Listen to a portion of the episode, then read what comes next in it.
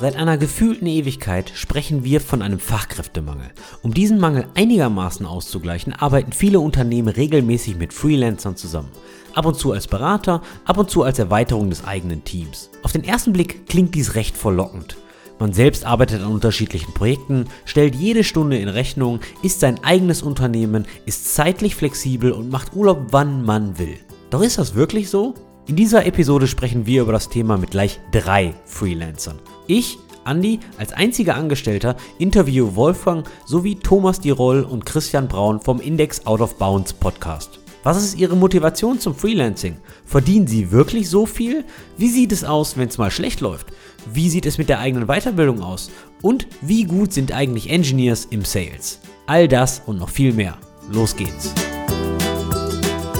Heute haben wir eine etwas andere Folge und zwar sind wir nicht zu zweit, wir sind nicht zu dritt, sondern wir sind heute zu viert in diesem Aufnahmestudio für diesen Podcast. Ist eine Premiere, glaube ich. Waren wir noch nie. Nee, und das wird mit hoher Wahrscheinlichkeit sehr chaotisch, beziehungsweise eine sehr große Herausforderung, die ganze Sache zu managen. Und zwar haben wir heute die grandiosen Podcast-Hosts vom Index Out of Bound Podcast bei uns, von dem Wolfgang und ich große Hallo, Index Fans Out of Bounds. Da ist ein S hinten dran. Index Out of Bounds.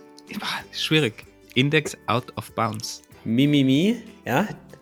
Der Christian Braun und der Thomas Tirol, die können das verstehen, wenn man sich verspricht, weil die wissen nämlich, wie kompliziert Podcasting ist. Deswegen willkommen Christian, willkommen Thomas. Ja, sehr schön hier zu sein. Vielen Dank. Gleichfalls. Vielen Dank für die Möglichkeit, mit euch zusammen eine Folge aufzunehmen. Und warum haben wir die beiden heute hier? Und zwar geht es um ein spezielles Thema, was ich mit einem doch einigermaßen schlechten Witz einleiten möchte. Und zwar, ein Unternehmensberater kommt völlig abgehetzt zum Flughafen an. Er springt sofort ins nächste Taxi, packt seinen Laptop aus und ruft gleichzeitig über das Handy die Wirtschaftsnachrichten ab. Der Taxifahrer fragt, wohin soll es denn gehen? Der Unternehmensberater sagt, egal, ich werde überall gebraucht. Sehr schlecht. Den kenne ich, kenn ich noch gar nicht. ich habe gedacht, da kommt doch was. Ich, war das schon die Pointe? Okay. Oder, oder auch schön. Das Glas ist halb leer, sagt der Pessimist. Das Glas ist halb voll, sagt der Optimist. Das Glas ist viel zu groß, sagt der Unternehmensberater. Und zwar sprechen wir nicht über Unternehmensberatungen, ja, doch irgendwie schon. Und zwar sprechen wir heute mal über Freelancing. Denn ich bin der Außenseiter in dieser Runde. Ich bin in einem festen Angestelltenverhältnis und meine drei Gäste, der Christian, der Thomas und der Wolfgang, das sind nämlich alles Freelancer beziehungsweise selbstständig. Und wo jetzt der Unterschied ist, klären wir auch noch in dieser Folge. Aber da machen wir heute mal einfach eine lustige Fragerunde und stellen nicht nur die Fragen, oh, wie toll ist denn Freelancing, sondern auch mal die kritischen Fragen. Lohnt sich die ganze Sache finanziell eigentlich? Ja? Werdet ihr bald reich und geht mit 30 in Rente? Oder wie wird das hier eigentlich aussehen? Ich bin schon 30. ja, ich auch schon. Du nimmst schon alles vorweg. Jetzt Wir haben alles falsch gemacht. Okay, dann würde ich fast sagen, äh, Ziel verfehlt, Jungs. Naja, fangen wir an mit einer kleinen Vorstellung. Und zwar würde ich euch bitten, dass ihr euch einmal kurz vorstellt, und zwar mit ähm, Attributen, wie, wie lange ihr zum Beispiel schon selbstständig seid, beziehungsweise im Freelancing-Business, worauf ihr euch spezialisiert, also Programmiersprache oder ähnliches, welche Arten ihr eigentlich macht. Also habt ihr eigene Software as a Services, macht ihr Consultant, Beratung, ähm, seid ihr selbst hands an den Projekten oder, oder, oder. Und da würde ich ganz einfach mal mit dem Christian starten.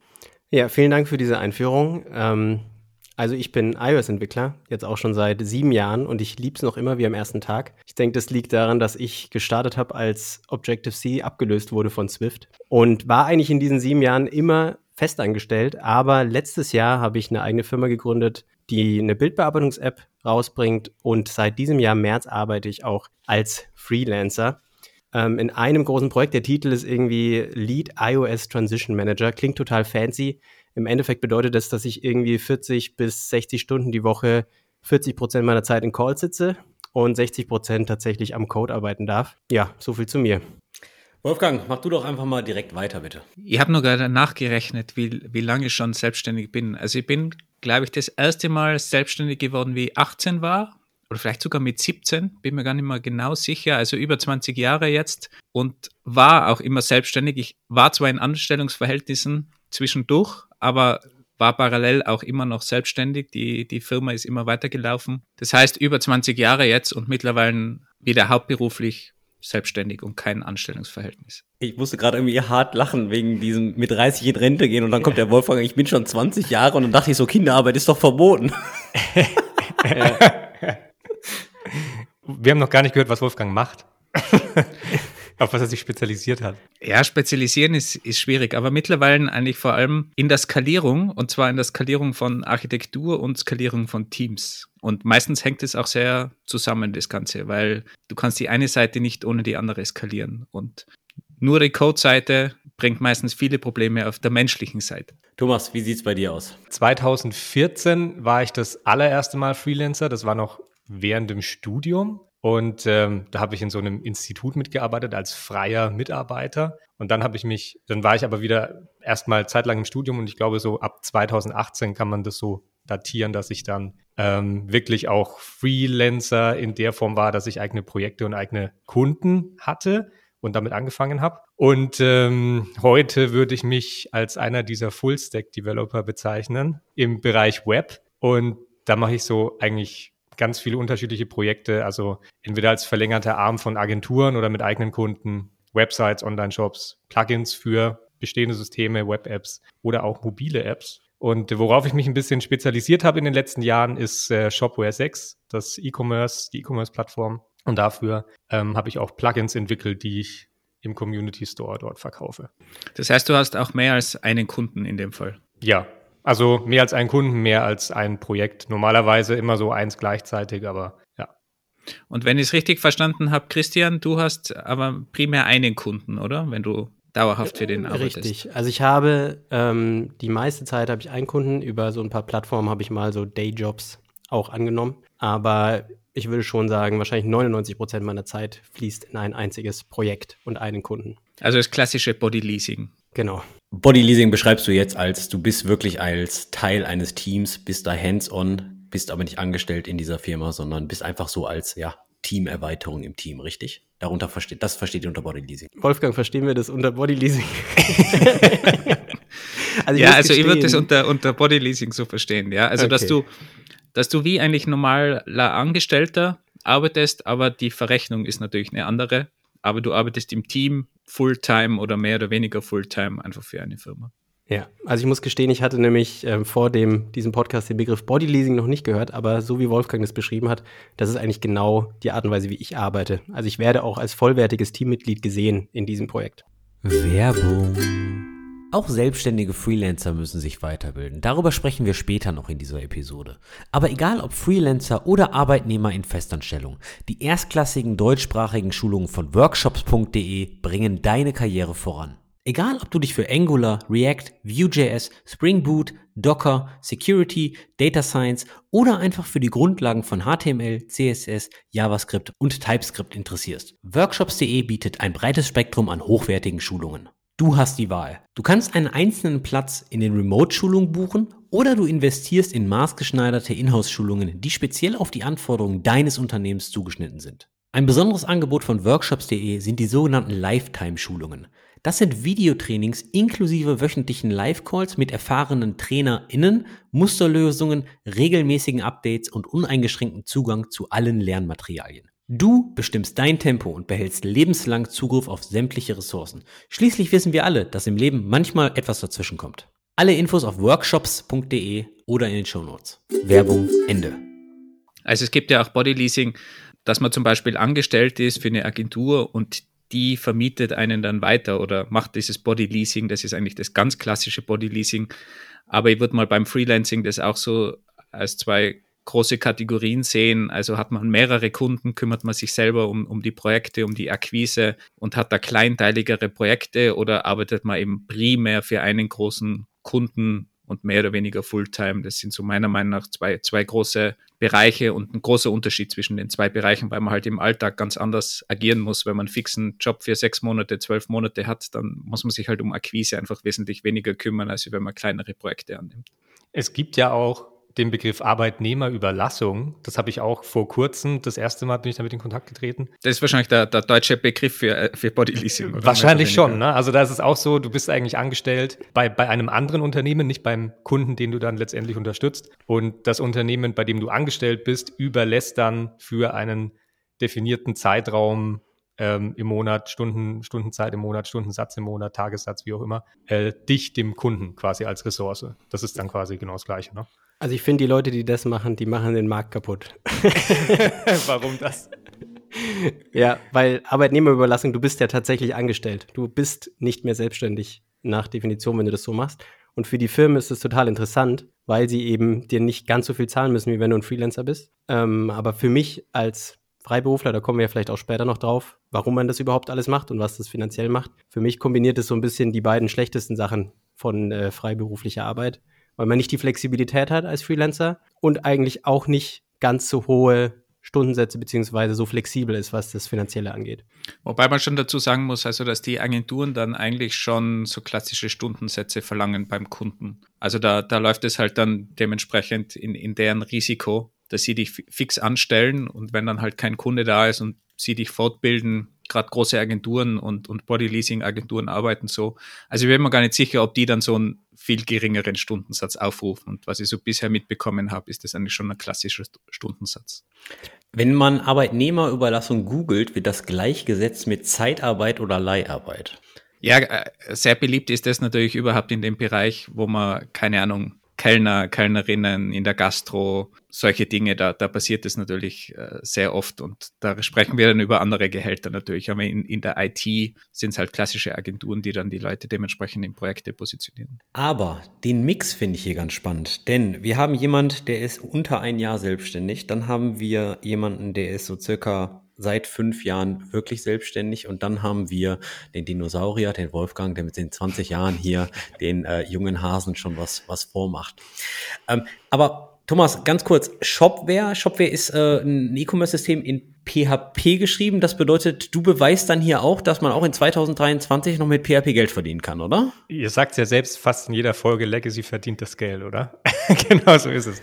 Nee, also ähm, ich bin auch nicht so ein unglaublich großer PHP-Fan, aber durch diese Plattform und dem Framework unten drunter, Symfony ist das nämlich, ähm, habe ich die Sprache auch so ein bisschen äh, lieben gelernt, weil modernes PHP ist schon echt nochmal was anderes als das PHP vor, weiß nicht, wann ich da mit angefangen habe vor, vor fünf bis acht Jahren oder so. Wahnsinn. Äh, ich finde das schön, dass äh, Legacy verdient das Geld, dass dieser Spruch von jemand anders kommt als von mir. Also dem, ich mache hin und wieder auch noch PHP. Also es gibt alte Codebases von mir, da programmiere ich hin und wieder noch rum. Das ist immer noch PHP, ganz klar. Ist ja auch immer noch die meist verbreitetste und supporteste Sprache, glaube ich, so im Webbereich, oder? Ich würde es auch nicht ausschließen bei neuen Projekten. Wenn es mhm. sinnvoll ist und passt, würde ich durchaus noch auf BHB auch setzen. Ja, voll. Also vor allem Symfony, Laravel sind echt richtig gute Frameworks. Kommen wir mal ein bisschen in das Warum der ganzen Thematik. Also ich würde gern wissen, warum macht ihr Freelancing? Was ist eure Motivation? Und besonders jetzt zum Beispiel beim Christian, der jetzt erst vor kurzem in die Selbstständigkeit gewechselt ist von einem festen, stabilen Angestelltenverhältnis. Was hat dich bewegt, Freelancer zu werden? Also, also warum machst du das? Warum bindest du dir all das ans Bein? Eine ausgezeichnete Frage. Ich finde gut, dass du gesagt hast, dass ich aus einem stabilen Umfeld irgendwie mich entschieden habe, quasi in dieses instabile Freelancen reinzugehen. Weil du gefeuert wurdest. Aus dir wird nie was. nee, ähm, weil genau da würde ich widersprechen. Denn das ist nämlich auch das, also mein vorheriger, mein vorheriger Job, ich habe den sehr genossen. Es waren großartige Kollegen. Ähm, und das sage ich nicht nur, weil die wahrscheinlich diese Folge hören werden, sondern auch, weil ich das wirklich so sehe. Aber ich muss sagen, mein Hauptgrund, warum ich gesagt habe, ich muss jetzt mal ins Freelancen, ist zum einen, arbeite seit sieben Jahren quasi jetzt professionell und war davon die meiste Zeit einfach bei einer Firma in der Festanstellung und ich habe für mich entschieden, ich möchte halt mal eine neue Firma sehen und in dem Zuge kam für mich einfach der Gedanke, hey, warum nicht einfach als Selbstständiger das probieren? Und ein Hauptgrund war natürlich auch der finanzielle Aspekt, warum ich mir gesagt habe, hey, man hört immer, Freelancer verdienen irgendwie mehr. Darüber sprechen wir dann ja auch gleich noch. Und mein damaliger Chef hat auch zu mir gesagt, weil wir hatten natürlich Gehaltsverhandlungen. Ich wollte erst nochmal sprechen, hey, könnte ich vielleicht, ja, also wo ist hier Bewegung, ja, was ist möglich in dieser Festanstellung? Und da hieß es auch irgendwie so, ja, wir können dir nicht das bieten, was du möchtest, aber ich kann dir Stabilität hier bieten.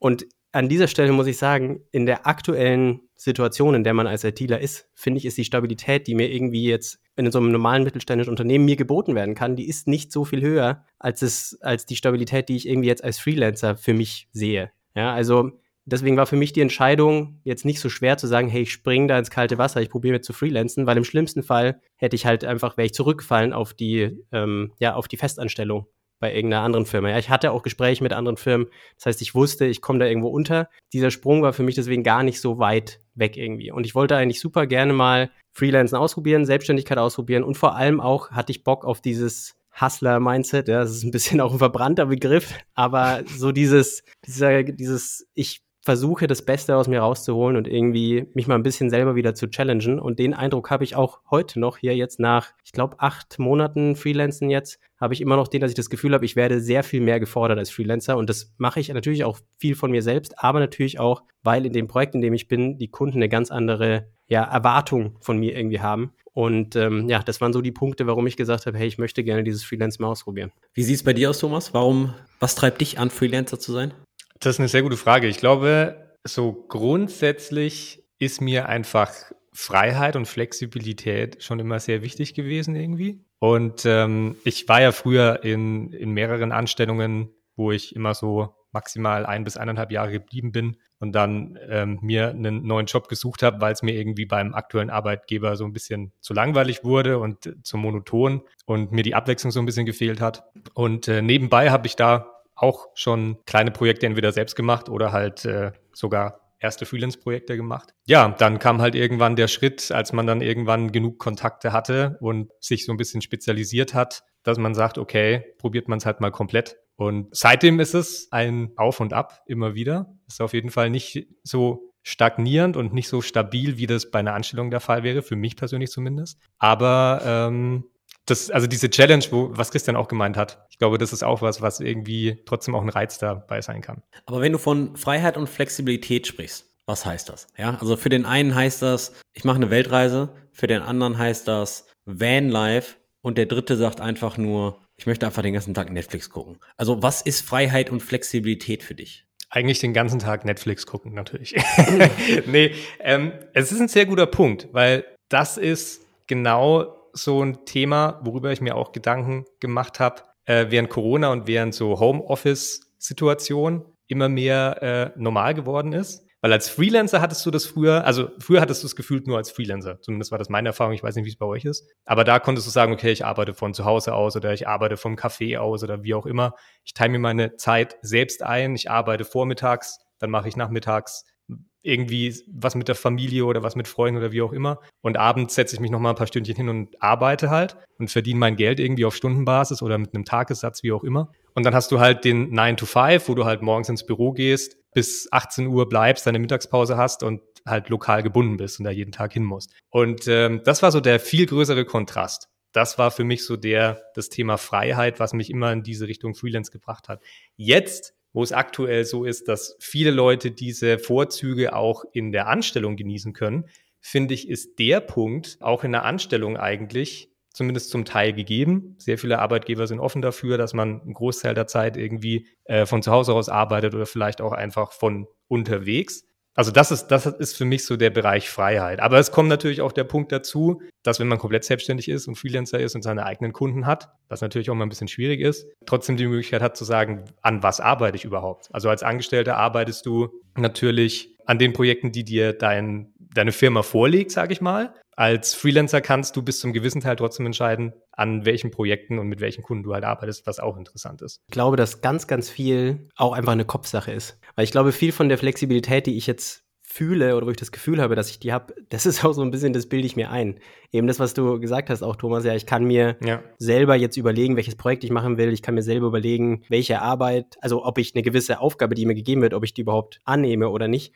Und theoretisch, wenn man einen guten Arbeitgeber hat, kann man diese, diese Dinge ja auch alle irgendwie machen. Ja, Aber was ich für mich irgendwie merke, was mir schon gut tut, ist auch dieses, ich bin niemandem so gesehen Rechenschaft schuldig. Ja? Also ich werde auch nicht blöd angemacht, wenn ich einfach mal schreibe, hey Leute, ich bin heute nicht in den Meetings. Oder ich schreibe am Donnerstag, ähm, wenn es gar nicht so stressig ist, Leute, ich bin am Freitag, ich nehme heute frei. Und das, da merke ich schon, das entlastet mich. Und jetzt vor kurzem hatte ich, das, hatte ich die Situation, dass ich Corona hatte. Und was ich normalerweise immer habe, wenn ich irgendwie krank bin, dann kommt irgendwo die Phase, wo man sich so wieder ein bisschen gesünder fühlt und dann überlegt man so, okay, lasse ich mich jetzt nochmal für zwei Tage krank schreiben, weil eigentlich kann ich wieder arbeiten, aber ich weiß nicht, ob ich durch den ganzen Tag komme. Ähm, und ich habe jetzt so als Freelancer gemerkt, hey, gar kein Problem, ich arbeite einfach mal eine Stunde, weil mir geht's gerade gut und dann höre ich wieder auf und am nächsten Tag probiere ich das mal zwei Stunden und ich muss damit niemanden wirklich kommunizieren. Und da habe ich schon so gemerkt, hey, das finde ich irgendwie cool, dass ich jetzt nicht irgendwie damit HR kommunizieren muss, ich bin jetzt hier verfügbar oder nicht verfügbar. Das waren dann schon so Momente, wo ich mir dachte, okay, da spüre ich das dann tatsächlich. Was ich auch nicht nutze, ist diese Freiheit im Sinne von,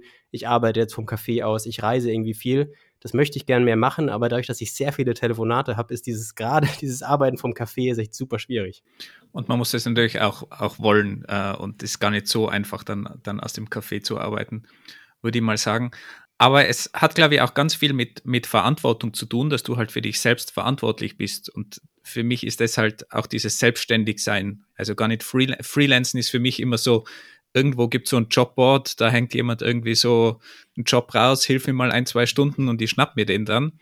Aber wenn man selbstständig ist, ist man halt auch für sich selbst verantwortlich und macht dann vielleicht auch eigene Produkte, eigene Projekte, kümmert sich um sich selbst, hat die volle Verantwortung, natürlich auch die Unsicherheit und das Risiko, was, was damit zusammenspielt, aber man ist halt Unternehmer, wenn man das mal so nennen will. Und das war für mich eigentlich auch immer so der Antrieb von dem Ganzen. Und ich habe keine Ahnung mit 15 schon in der Schule begonnen, irgendwie so Pepsi-Dosen zu verkaufen an meine Mitschüler und, und da Gewinn zu machen. Also irgendwie, Hast du das versteuert, Wolfgang? Äh, es feiert.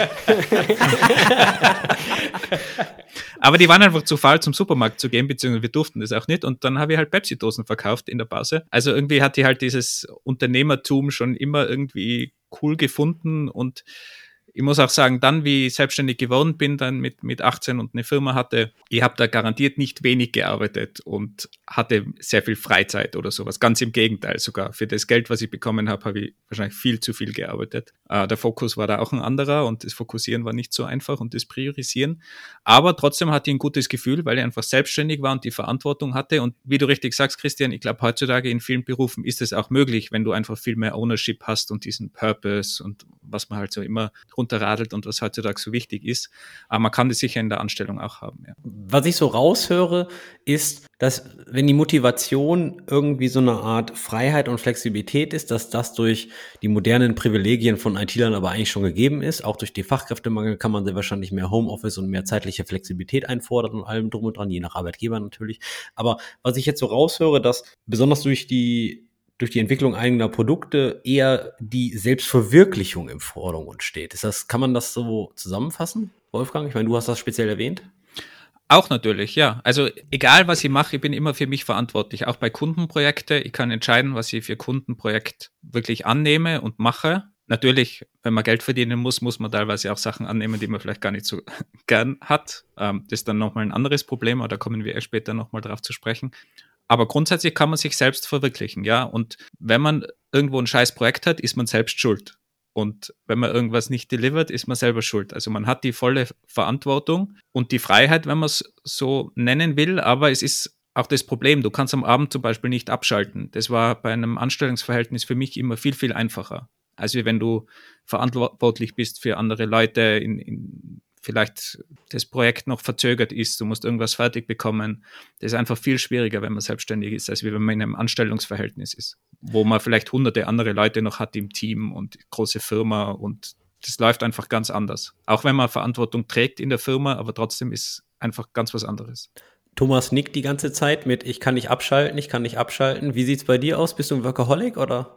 Ich ähm, nick nur, weil ich, ja, also zustimmendes Nicken halt einfach, was Wolfgang da spricht, weil genauso nehme ich es auch wahr. Also einmal das, was Christian gesagt hat, ähm, das mit der Flexibilität, mit der Freiheit kann durchaus auch, sage ich mal, einfach so ein bisschen, ja, wie sagt man, falsche Wahrnehmung sein, ne? dass man irgendwie sagt, ich bin Freelancer, ich bin flexibel, ich bin frei und dann ist es in der Realität eigentlich so, wie Wolfgang gesagt hat, dass man eigentlich nonstop arbeitet. Und es gibt ja auch diesen Spruch, irgendwie selbstständig ist ständig und selbst. Und ähm, das kann ich auch absolut unterschreiben. Und gleichzeitig fühlt sich aber trotzdem gut an irgendwie. Es ist nicht so, ich bin jetzt, also für mich persönlich zumindest, ne, so ein bisschen dieses, was Wolfgang auch gesagt hat, mit dem, mit der Selbstverwirklichung wahrscheinlich, was, wo ich mir gar nicht so bewusst bin, dass das irgendwie da so mit reinspielt.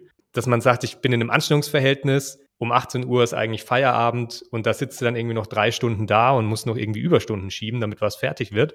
Im Vergleich zu, du machst es, du machst irgendwie fünf oder acht Überstunden, aber halt für dein eigenes Projekt, für deine eigenen Kunden, für dein eigenes Business, was du irgendwie vorantreibst, was du Stück für Stück, Monat für Monat und Jahr für Jahr weiter aufbaust. Das ist irgendwie einfach ja, so ein, so ein anderer Unterton, der da mitschwingt. Obwohl es natürlich nicht immer Spaß macht, meiner Meinung nach. Also ich hatte auch Projekte, die dann einfach delayed waren und dann habe ich, in, wo ich auch in Teams mit anderen Freelancern gearbeitet habe, aber ich war der Hauptauftragnehmer und dann habe ich mich einfach äh, um so Sachen kümmern müssen. Und dann mhm. ist es bei mir hängen geblieben. Das war natürlich auch mein Fehler, ganz klar. Aber am Ende trifft es natürlich mich. Und das war dann auch wenig Spaß, wenn man dann irgendwelche Nächte durchprogrammiert, um irgendeine Deadline zu halten, die man versprochen hat. Weil andere halt langsamer waren. Aber liegt das Problem bei mir natürlich falsch geschätzt falsch kommuniziert, was es auch immer war, habe viel gelernt dabei, aber da sind schon auch Zeiten, die man dann ja nicht gut findet und die dann schon auch sehr hart sind, meiner Meinung nach. Also in meinem Fall muss ich schon noch sagen, geht mir auch so, dass ich diese Phasen habe, wo ich quasi, also nicht nur Phasen, eigentlich ist es seitdem ich angefangen habe, als äh, Freiberufler zu arbeiten, ist es so, ich kann nicht mehr abschalten. Aber der, der große Unterschied ist schon der, dass ich mir jetzt manchmal denke, ich habe zum Beispiel jetzt auch letztes Wochenende arbeiten müssen. Super ärgerlich, aber ich denke mir natürlich schon, die Zeit, die ich jetzt arbeite, die wird halt auch abgerechnet. Also es ist nicht so wie, weil ich schon auch in meinem vorherigen Job niemand war, der gesagt hat, 17.30 Uhr lege ich meine Sachen nieder und ich verpiss mich, sondern wenn was noch zu machen war, dann mache ich das. Und wenn es auch am Wochenende ist, habe ich das noch gemacht. Mit dem Unterschied, dass ich mich da manchmal geärgert habe, im Sinne von alles, was ich jetzt bekomme dafür, ist ein am Montag, toll gemacht, Christian. Du bist wirklich ein sehr wertvoller Mitarbeiter. und jetzt ist es halt so, ja, ich sehr wertvoll für mein Konto. Kannst du eigentlich jetzt irgendwie in Urlaub gehen, so, so spontan, oder musst du das dann auch irgendwie Wochen davor abklären, wenn du quasi so ein fixer Freelancer bist? In der aktuellen Projektphase könnte ich das, glaube ich, nicht machen. Also ich könnte es natürlich machen, aber dann äh, wird mein Vertrag vermutlich nicht verlängert. Was hast du in deinem Vertrag geregelt? Wie musst du das vorankündigen oder weil du oder auch wenn du krank bist? Ich meine, wie, wie läuft das? In meinem Vertrag steht eigentlich gar nichts dazu drin zu Urlaub oder was weiß ich, sondern einfach, ich mache meine eigenen Arbeitszeiten so, wie ich möchte. Es gibt keine Kernarbeitszeiten, es gibt eigentlich gar nichts. Es steht aber drin, dass sie mich quasi zu Vollzeit gekauft haben. Ja? Also das bedeutet eben für mich diese 40 Stunden und wenn ich jetzt noch ein anderes Projekt nebenbei mache, dann muss ich da auch Bescheid geben. Und ja, theoretisch steht es ihnen natürlich dann auch frei zu sagen, hey, das wollen wir nicht. Aber wenn du jetzt Vollzeit hast und keine Hausnummer sechs Monate oder so einen Vertrag, dann dürftest du eigentlich in den sechs Monaten Fulltime keine einzige Stunde Urlaub nehmen. Wenn man das nach dem Vertrag so auslegen möchte, dann ist es so, ja. Also ich, ich weiß nicht, ob das in dem Vertrag so geregelt sein müsste, dass es so ist. Aber ich meine natürlich, ich kann, ähm, also es gibt eine Kündigungsfrist in Anführungszeichen ja, von 14 Tagen, was ich super finde, weil ich eigentlich diese Flexibilität gut finde, zu sagen, ich kann schnell mich irgendwie da auch verpissen, wenn ich möchte. Aber an sich könnte ich, also so wie es in dem Projekt gehandhabt wird, und so wird es auch gehandhabt, wenn die Leute nicht wollen, dass ihre Freelancer ihnen davonlaufen in Scharen, dann ist es so, ich sage jetzt irgendwie am Montag Bescheid, ich möchte gern Freitag weg und dann läuft es auch, ja. Also wenn das Projekt nicht gerade was anderes erfordert, denn natürlich kaufen sich die Leute auf Freelancer ein, weil sie eine gewisse Erwartungshaltung haben, ja. Weil von mir können sie auch ein bisschen erwarten, dass ich vielleicht mal ein paar Stunden mehr mache, dass ich vielleicht am Wochenende verfügbar bin. Deswegen entscheiden sich ja auch Kunden für einen Freelancer und nicht für eine Festanstellung, zum Teil zumindest. Aber wenn ich euch so zuhöre, dann kommt mir ein Punkt in den Sinn. Und zwar, es sind schon Wörter gefallen wie, ich bin für mich selbst verantwortlich, ähm, ähm, ich bin Unternehmer, wurde auch schon gesagt. Und das bringt mich zu dem Wort Disziplin und Ambitionen. Ja, dass man als Freiberufler anscheinend sehr viel Disziplin an den Tag legen muss, weil man muss halt schaffen. Und dass man auch professionell ein paar Ambitionen hat. Und jetzt habe ich mir die Frage gestellt, nicht jeder hat professionelle Ambitionen, ja, sich im Job weiterzuentwickeln, viel zu arbeiten. Es gibt eine ganz große Menge an Menschen, die einfach nur den Job ausüben, um die Miete zu zahlen, um ein schönes Familienleben zu haben, um auf die AIDA mal eine Kreuzfahrt zu machen und einfach Job, Job sein zu lassen und danach auf dem Dorf kegeln gehen, ja, die dann halt einfach sagen, Job ist Job, bin ich fein damit. Und da stelle ich mir die Frage, ist Freelancing wirklich für jeden geeignet? Oder gibt es auch einfach Leute, die sagen, da wo ihr sagen würdet, wenn du darauf stehst, würde ich es komplett nicht empfehlen? Wolfgang, wie siehst du das? Ja, ich glaube schon, dass man ein gewisses Risiko hat, wenn man das Ganze macht und wenn man diese Sicherheit einfach braucht, diese, diese ständige Sicherheit, das, das fixe Einkommen, dann ist es sicher keine gute Wahl, würde ich mal sagen, wenn man, wenn man selbstständig wird, ganz klar. Und ich hatte das schon auch, wie ich dann in Vollzeitanstellungsverhältnissen war. Das war schon angenehm, da einfach monatlich das Gehalt zu bekommen, sich keine Sorgen machen zu müssen. Ich habe zwar auch mehr als 40 Stunden gearbeitet, weit mehr, aber es war trotzdem irgendwie diese, diese Sicherheit und am Abend auch mal mehr oder weniger abschalten. Es hat zwar Probleme gegeben im, im Team oder so, die, die, die dann vielleicht auch schlaflose Nächte oder so gegeben hat, auch obwohl man nur angestellt war, ganz klar. Aber das Abschalten war schon viel häufiger und das war schon irgendwo eine Erleichterung. Aber ich bin trotzdem wieder zurückgekommen. Also irgendwie habe ich dann doch etwas vermisst. Also ich muss gestehen, in dem Projekt, in dem ich gerade arbeite, sind alles sehr, sehr gute Freelancer. Sind auch, also man muss dazu sagen, ich glaube insgesamt, boah, ich, also bestimmt mehrere hundert Leute, die an diesem Projekt arbeiten. Und ich glaube, dass wahrscheinlich ungefähr 60 Prozent davon Freelancer sind. Also ein hauptsächlich aus Freelancern bestehendes Projekt. Und ich bin mir nicht ganz sicher, ob da nicht auch ein paar Freelancer arbeiten, die gerade auf der AIDA sind. also, das ist, da sind schon auch ein paar Leute, wo ich mir denke, wie haben die es geschafft, diese Stelle zu bekommen als Freelancer. Also im Großen und Ganzen wirklich sehr gute Qualität an Freelancer, wenn man das so sagen möchte. Ich sehe natürlich die Menschen dahinter auch, nicht nur das, was sie leisten.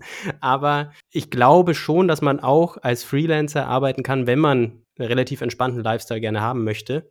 Trotzdem habe ich mir selber so ein bisschen ja auch überlegt, fühle ich mich bereit, als Freelancer irgendwie zu arbeiten? Und für mich waren drei Punkte da irgendwie wichtig. Und zwar, ich hätte nicht mich dazu entschieden, zu freelancen, wenn ich nicht irgendwie ein gefestigten soziales, also kein gefestigtes soziales Umfeld hätte, weil Arbeit einfach schon häufig für Leute, ja, der Hauptkontakt ist, wo man neue Leute kennenlernt, wo man sich eben auch abends mal auf ein Bierchen trifft und so. Und auch bei mir war das ganz, ganz krass. Also viele meiner Freunde, da wo ich jetzt gerade lebe, sind auch einfach ehemalige Kollegen. Und wenn man da die Arbeitsstelle allein wechselt, dann bricht es ja immer so zum Teil weg. Deswegen war das für mich schon auch eine wichtige Überlegung, zu sagen, hey, ich würde das nur machen, wenn ich irgendwie auch Freunde habe außerhalb von meiner Arbeit, weil häufig ist es so, dass man als Freelancer doch so ein bisschen nebenher läuft im eigentlichen Team und nicht zu den ganzen Events eingeladen wird und so. Ähm, und das andere war auch so Thema, ich hätte das nicht gemacht, wenn ich jetzt nicht gesund wäre.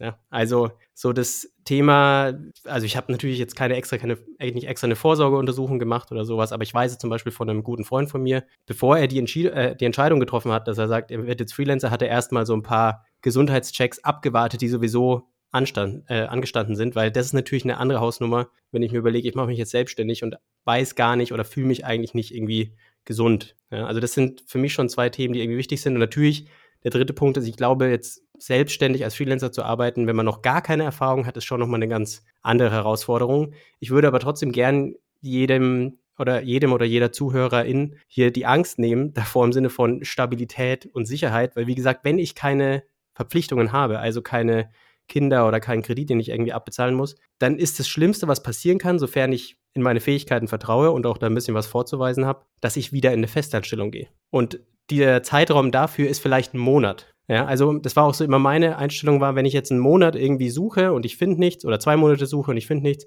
im schlimmsten Fall gehe ich wieder in eine Festanstellung. Also dieses Sicherheitsding ist auch so ein Gefühl und wenn man das loslassen kann, dann ist es eigentlich gar nicht so ein großer Sprung. Aber man hat trotzdem irgendwo die, im, im Hinterkopf immer dieses, man hat nicht die hundertprozentige Sicherheit.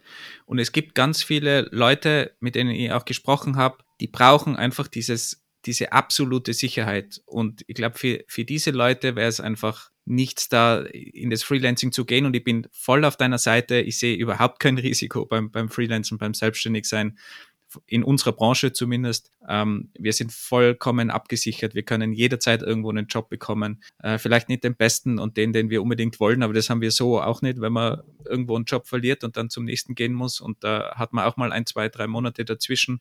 Also das Risiko hat man immer. Das ist meiner Meinung nach genau dasselbe Risiko. Aber viele Leute können trotzdem mit dem Risiko nicht umgehen und wollen, ist vollkommen okay, wollen dieses Risiko einfach nicht. Und dann ist es okay, auch kein Freelancer zu sein. Aber allen anderen würde ich sagen, man hat kein Problem damit. Also es gibt eigentlich kein wirkliches Risiko. Als ITler, muss man dazu sagen. Ja, ja ich wollte so ein paar, an ein paar Stellen einhaken, die ihr beide erwähnt habt. Also ich glaube, wenn also ich, ich gehe jetzt mal davon aus, dass es uns allen so geht, als auch uns den, den Zuhörern und Zuhörerinnen, dass sie Spaß am Programmieren haben und Spaß an der Arbeit haben, weil sonst würden sie wahrscheinlich nicht so intensiv sich mit dem Thema beschäftigen. Aber wenn dir deine Arbeit nicht Bock macht, ich glaube, das ist ein sehr gutes Indiz dafür, ähm, wenn sie dich nicht richtig begeistert, dass du vielleicht nicht den Weg in die Selbstständigkeit gehen solltest. Vielleicht seht ihr das auch anders, finde ich mal interessant. Ähm, dann der Punkt, dass man quasi plötzlich alleine ist im Arbeitsumfeld. Das äh, musste ich eigentlich auch ziemlich, ziemlich stark erfahren, weil ich quasi eigentlich aktuell ausschließlich an all meinen Projekten alleine arbeite. Und keine und Freunde nicht, hast. Genau.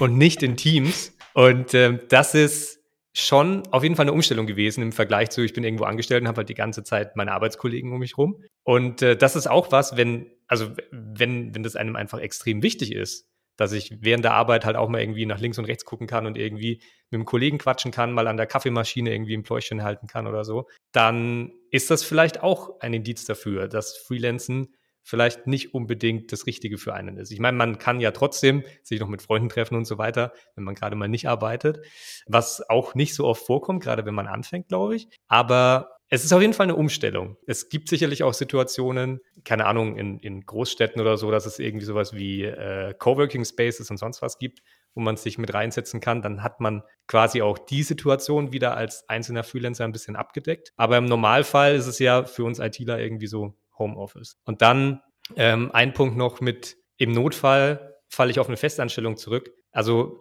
sehe ich genauso. Ich habe jetzt beispielsweise auch aktuell so eine Situation, wo es einfach wirklich ein bisschen schlechter läuft. Und ich habe mir auch schon Gedanken darüber gemacht, okay, vielleicht muss ich am Ende wieder nach einer Festanstellung suchen.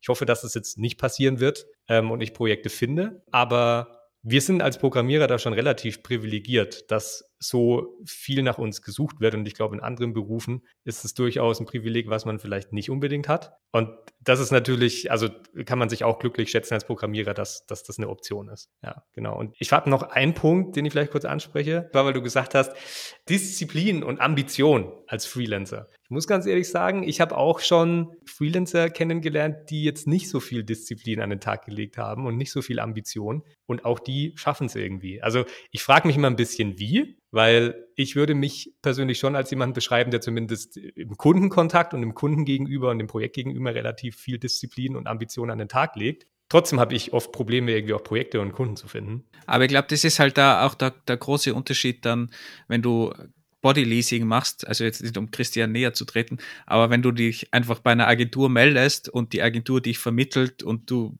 machst da nur normaler Programmierer im Team, dann hast du natürlich null zu tun mit Akquise, das läuft über einfach mhm. eine Agentur, über einen Agent und da brauchst du dann natürlich jetzt nicht so agieren und selbstständig sein und so weiter. Also es solche Leute gibt es natürlich auch. Aber ich glaube, umso selbstständiger du bist, Projekte an Land ziehen musst und da musst du dann natürlich schon beweisen, dass du auch den Fokus hast, dass du priorisieren kannst, dass du die organisieren kannst und die ganzen Dinge, die da dazugehören.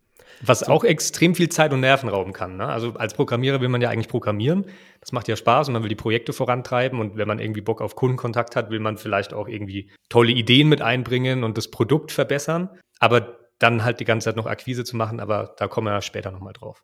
Zum Thema Akquise, genau, das behandeln wir gleich.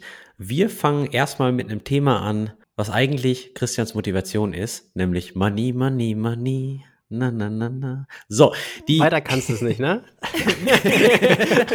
ist aber von ABBA, oder? Ja, ist von ABBA. Ähm, genau, es, mir brennt immer die Frage unter den Nägeln, okay, lohnt sich das Ganze denn wirklich finanziell für euch? Also macht man im Freelancer-Dasein wirklich mehr Kohle als im Angestelltenverhältnis? Wolfgang, 20 Jahre am Start. Ich sollte, ich, ich denke, du solltest die Frage beantworten können. Also ich würde mal sagen, nicht automatisch. Man kann sicher mehr machen, aber es gibt auch Anstellungsverhältnisse, die sehr gut zahlen. Also ich glaube wirklich, it depends. Und auch da ist wieder ganz, ganz wichtig, dass du dich selbst organisieren kannst, schätzen kannst, verhandeln kannst die ganzen Dinge. Und da muss ich schon sagen, gerade am Anfang konnte ich gar nichts von dem Zeug. Ich hoffe, ich bin besser geworden, könnte aber immer noch besser sein. Und wenn du halt einfach gerade ähm, Projekte realisierst und dann eine Schätzung machst und dann einen Fixpreis womöglich und das Schlimmste noch einen Fixpreis mit einem ganzen Freelancer-Team womöglich und du verschätzt dich einfach mal so um 300 Prozent, dann hast du ein Problem am Ende und dann hast du sicher nicht viel verdient am Ende, falls du überhaupt was verdient hast. Also je nachdem, es ist wirklich schwierig zu sagen, wenn du jetzt einen fixen Stundensatz hast und für stundenmäßig abrechnest, dann hast du relativ wenig Risiko. Dann ist noch, okay, Verhandlungsgeschick, wie viel kannst du rausverhandeln und du musst natürlich Projekte organisieren, aber Stundensatz basiert ist natürlich immer einfacher und ist heutzutage auch viel anerkannter, würde ich mal sagen. Also zu meiner Anfangszeit wollte jede Firma einen Fixpreis. Da hat es das einfach nicht gegeben. Und wenn du dann mit, mit agilen Methoden gekommen bist, hat jeder dumm angeschaut und hat gemeint, was ist eine agile Methode? Ich, ich, will ein fixes Angebot haben für den Webshop. Und wenn du dann sagst, ja, aber die, die Anforderungen ändern sich dreimal, sagen die, ja, mir ist egal, die anderen fünf Firmen haben auch ein Fixangebot gemacht. Also das war früher einfach nicht möglich, da stundenbasiert oder, oder flexibler zu arbeiten. Und das hat sich heutzutage natürlich schon geändert darum auch weniger Risiko. Aber am Ende wirklich mehr zu verdienen als bei einem Top-Angestellten-Job ist gar nicht so leicht, je nachdem, wie gut du bist natürlich. Aber es gehört schon was dazu, auch wirklich regelmäßig da ein Income zu haben. Ist auch die Frage, wie wichtig dir das ist. Mir aktuell zum Beispiel die Arbeit einfach gern weniger. Ähm, schaut dann natürlich auch weniger raus, ist eh klar. Also es kommt darauf an, wie man das halt angeht grundsätzlich. Aber es ist sicher nicht so, ich werde jetzt Freelancer und verdiene automatisch das Doppelte. Nur weil ich einen Stundensatz von 140 Euro oder so äh, bekomme. Also du musst ja dann auch die Kunden haben, du musst das Ganze richtig machen und du musst die Steuern zahlen und, und, und. Und dass dir dann am Ende noch wirklich über ein Jahr zum Beispiel gerechnet mehr dass da mehr rausschaut als bei einem Anstellungsverhältnis, ist sicher nicht so, dass es automatisch immer so ist gar keinen, auf gar keinen Fall, würde ich mal sagen. Aber würdest du sagen, äh, Wolfgang, dass, weil du gesagt hast, es gibt die Top-Jobs, ja, und das weiß ich auch, dass es die gibt. Also ich finde, es ist auch eine Frage immer, wenn man sich jetzt überlegt, was verdiene ich als Freelancer, was verdiene ich in der Festanstellung. In der Festanstellung kann ich mir ja auch eine Karriere aufbauen, die mich vielleicht nach vier, fünf Jahren in Gehaltssphären katapultiert, die du als Freelancer eigentlich gar nicht erreichen kannst, weil du einfach nicht jedes Mal deine, deine Stundensätze anheben kannst. Aber würdest du sagen, von der Anzahl der Jobs, die es gibt, von diesen Top-Jobs, dass das den Anzahl an Freelancer-Positionen irgendwie matcht, weil das ist eigentlich nicht mein Eindruck. Also es mag sein, dass es diese Jobs gibt, ja, wo ich jetzt irgendwie auch in einer Festanstellung genauso viel verdienen würde wie als Freelancer, aber ich würde sagen, die sind sehr viel härter umkämpft als diese Freelancer-Positionen, die es jetzt gerade da draußen gibt. Ja, kann, kann durchaus sein. Also es kommt auch immer darauf an, wieder bist du Bodyleasing, hast du wirklich 40 Stunden pro Woche, bekommst du jede Stunde bezahlt, weil wenn du auch projektbasiert arbeitest, dann hast du meistens nicht jede Stunde bezahlt. Ähm, gerade im Beratungsgeschäft ist es ganz oft so, die Leute zahlen dich ja für deine Erfahrung und dass du ein breites Wissen hast und dass du aktuelle Trends kennst und, und, und. Das heißt, du könntest gar nicht 40 Stunden die Woche oder Fulltime arbeiten.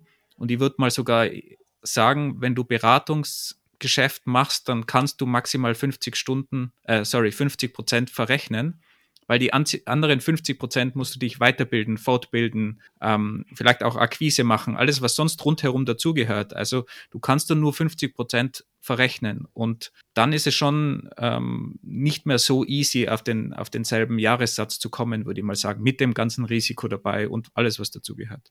Aber Christian, du hast gerade am Anfang gesagt, dass die Finanzen eine Motivation war für dich. Und jetzt bist du ein paar Monate drin.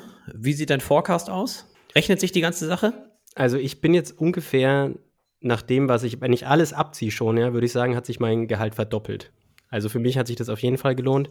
Ich habe natürlich davor jetzt auch nicht das Top-Gehalt verdient als iOS-Entwickler, aber für mich ist es eigentlich, war das ein absoluter No-Brainer zu sagen, ich arbeite als Freelancer. Ich muss auch dazu sagen, als ich eingestiegen bin in die ganze Geschichte, war mein Stundensatz, würde ich sagen, wirklich unterdurchschnittlich, weil ich einfach keine Ahnung hatte. Ja, ich habe einfach, ich wollte irgendwas finden. Die Recruiter, die mit mir gesprochen haben, die waren auch total skeptisch irgendwie, was kann der Junge überhaupt? Deswegen haben die natürlich mich gedrückt und gedrückt und ich konnte nicht wirklich was dagegen sagen, weil ich auch keine Ahnung hatte.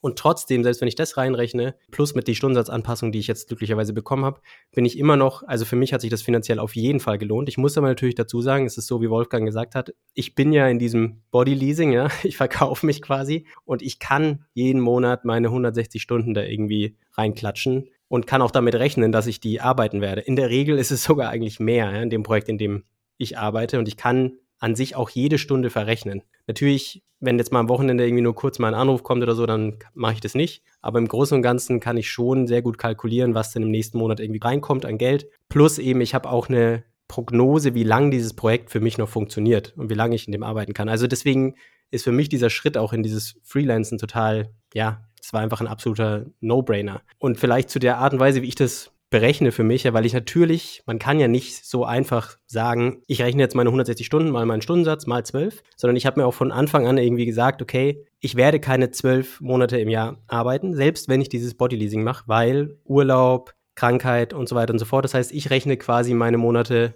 in dem Projekt, in dem ich gerade bin, mal zehn. Ja, also zwei Monate im Jahr weiß ich, da werde ich nicht arbeiten aus irgendwelchen Gründen, sei es mal sei, sei es Urlaub oder Krankheit. Und davon ziehe ich dann auch noch zusätzlich natürlich äh, Einkommenssteuer ab. Kann man ja wirklich auch relativ gut errechnen, was einem da ungefähr erwartet, wenn man hochrechnen kann, in meinem Fall, was man da verdient und natürlich auch Krankenkasse und so weiter und so fort.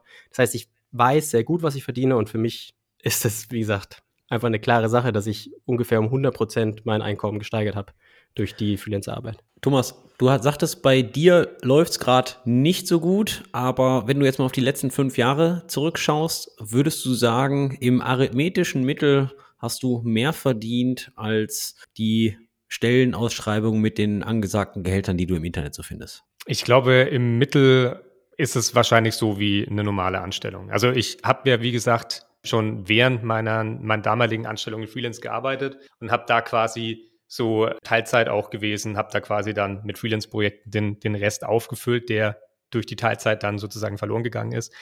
Und ähm, jetzt ist es, denke ich, so, dass man ähm, auf jeden Fall eine Nummer, wie der Wert von einer normalen Anstellung, aber natürlich mit dem Ziel, das Ganze ein bisschen weiter anzuheben. Das ist auch natürlich auch eine Motivation. Und ähm, ich denke, also ich denke auch das, was Wolfgang gesagt hat, als Freelancer oder als Selbstständiger hat man grundsätzlich, denke ich, eine sehr offene Möglichkeit, wohin man das treibt und hat natürlich auch wieder die eigene Verantwortung, ähm, was man daraus macht. Ob man irgendwie, keine Ahnung, dann irgendwann seine eigene Firma oder sonst was aufbaut, seine eigenen Produkte entwickelt, wie auch immer. Und da verschiedene Kanäle aufbaut, worüber dann irgendwie auch verschiedenes Einkommen generiert wird. Man muss ja nicht nur seine seine Zeit, sage ich mal, verkaufen, sondern kann ja vielleicht auch irgendwelche Produkte entwickeln, die, die Geld generieren.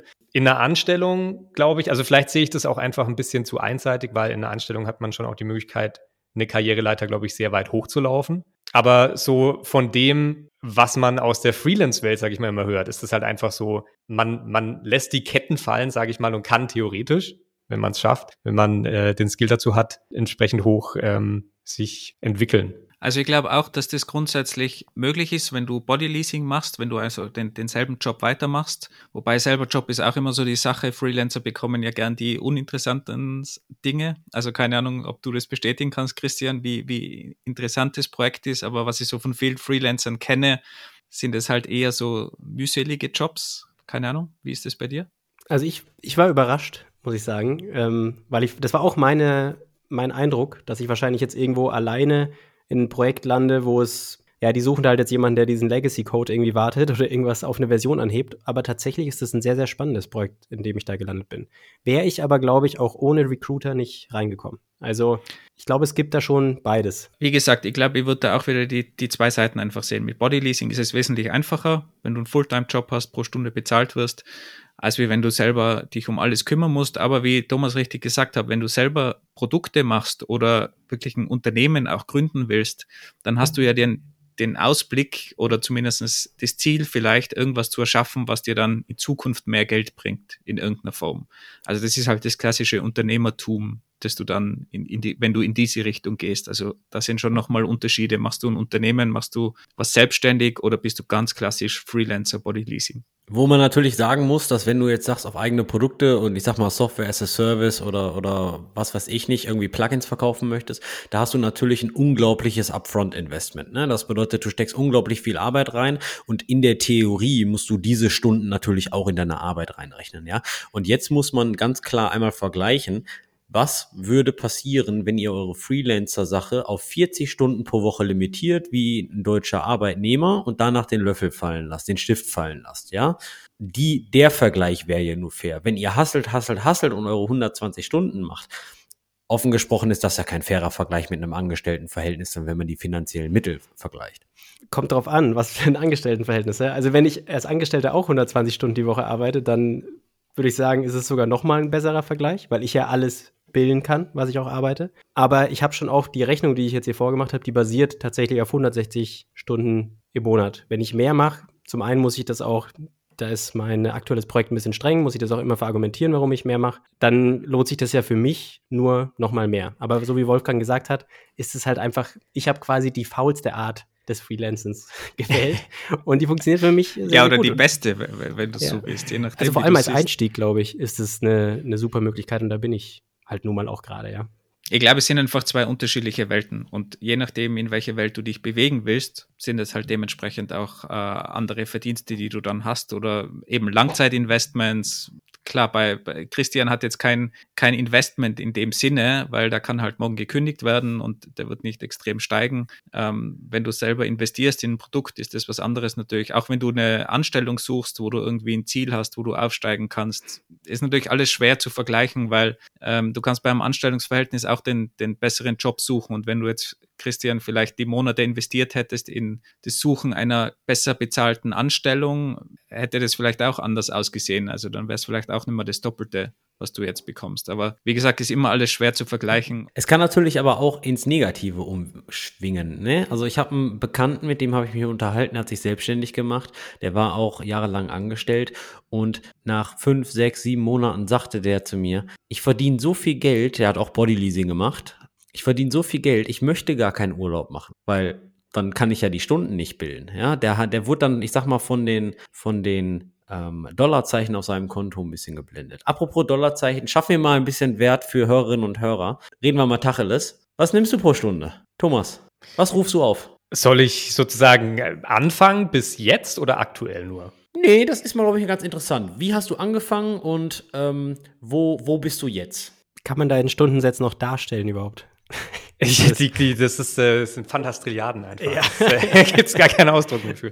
Nee, das ist ja, denke ich, eben das Interessante, weil man, wenn man als Freelancer so anfängt, vor allem, wenn man vielleicht noch nicht so viel Berufserfahrung hat, noch nicht so viel Selbstvertrauen in, in die eigenen Skills, dann verkauft man sich ja schnell unter Wert. Und ich habe beispielsweise angefangen äh, mit meinen ersten Freelance-Jobs, da habe ich äh, 40 Euro die Stunde verlangt, was unglaublich wenig ist. Aber ich war happy, dass ich das überhaupt verkaufen konnte. Habe ich erste Websites gebaut und so wie, weiter. Wie lange ist das her? Also nur Jahr, Jahre? Ich mäßig? denke, das ist wahrscheinlich so 2016 gewesen oder so, noch während dem Studium. Da war der Euro auch noch was anderes, muss man auch dazu sagen. Gut, ja, das hat sich sicherlich auch verändert. So viel dann?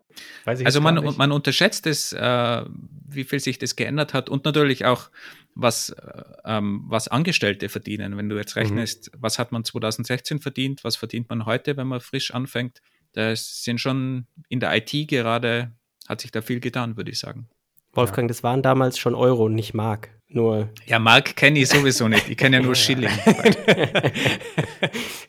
genau. Also damit habe ich so angefangen und dann ähm, habe ich das eben mit Skills, die ich mir drauf geschafft habe und der Erfahrung, die ich mir drauf geschafft habe und so weiter, Stück für Stück angehoben. Und jetzt je nach Projekt und je nach Dauer des Projekts auch, daran muss man es ja auch ausmachen, wenn mich jetzt jemand bucht für, keine Ahnung, einen Zeitraum von zweistelliger, dreistelliger Stundenbereich, dann kann man natürlich da auch ein bisschen entgegenkommen und setzt den Stundensatz ein bisschen niedriger an. Und wenn es irgendwie kurze Dauern sind, dann ähm, möchte man halt auch nicht unter einen bestimmten Stundensatz gehen, aber es bewegt sich so zwischen 80 und 100 Euro bei mir. Sind das Zahlen, mit denen du auch arbeiten kannst, Christian? Ja, ist sehr, sehr ähnlich. Ich habe nur ein bisschen höher angefangen als Thomas. Also ich bin tatsächlich ein bisschen unter 80 eingestiegen, als ich meinen ersten Freelancer-Gig irgendwie gefunden habe und auch Grund darf, also ich habe mir viel, viel höhere Vorstellungen gemacht, bin ich auch ehrlich. Ja, ich habe mich mit anderen Freelancern unterhalten und da hieß es immer so, ja, also unter 100 fange ich gar nicht an und mit dem Mindset bin ich auch irgendwie rangegangen und habe nach Jobs gesucht und habe dann einfach sehr lange gar keine Antworten bekommen. Und dann bin ich immer so Stück für Stück runtergeklettert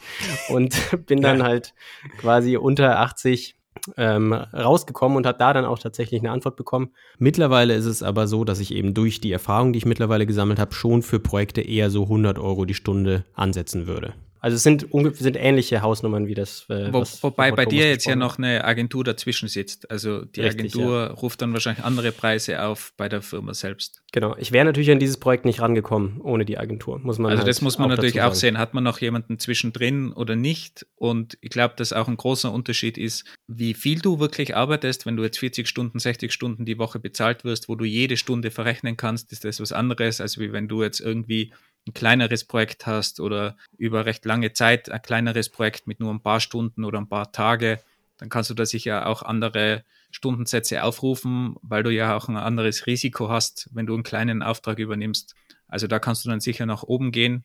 Aber ich würde mal auch sagen, so in der, in der Programmierwelt, was ich so gehört habe, was Agenturen verlangen, ist es sicher irgendwo jetzt bei, bei 120 Euro sind es sicher realistische ähm, Preise, die Firmen zahlen für Freelancer ganz, ganz allgemein, jetzt unabhängig davon, was sie machen. Wenn man natürlich in die Lead-Ecke geht, sind es meistens schon höhere Sätze dann oder klassische Consultants haben natürlich noch höhere Sätze, aber da kommt es auch wieder darauf an, wie viel Berufserfahrung hast du, in welchem Bereich machst du das, ist es dein Kernbereich, übernimmst du auch einen anderen Bereich, wie hart rechnest du die Stunden, verrechnest du da jede Minute, die du wirklich am Computer sitzt? Oder bist du da flexibler und verrechnest dann quasi einen höheren Stundensatz dafür weniger Stunden, weil du halt jetzt nicht jedes Telefonat sofort aufzeichnest, die zehn Minuten oder die Anfahrt, wenn du zu einem Kunden fährst oder in der Dusche überlegst oder keine Ahnung. Also da gibt schon auch nochmal Unterschiede, aber ich würde schon auch sagen, also heutzutage noch unter 80 Euro oder so ähm, einen Stundensatz zu haben, ist wahrscheinlich nicht mehr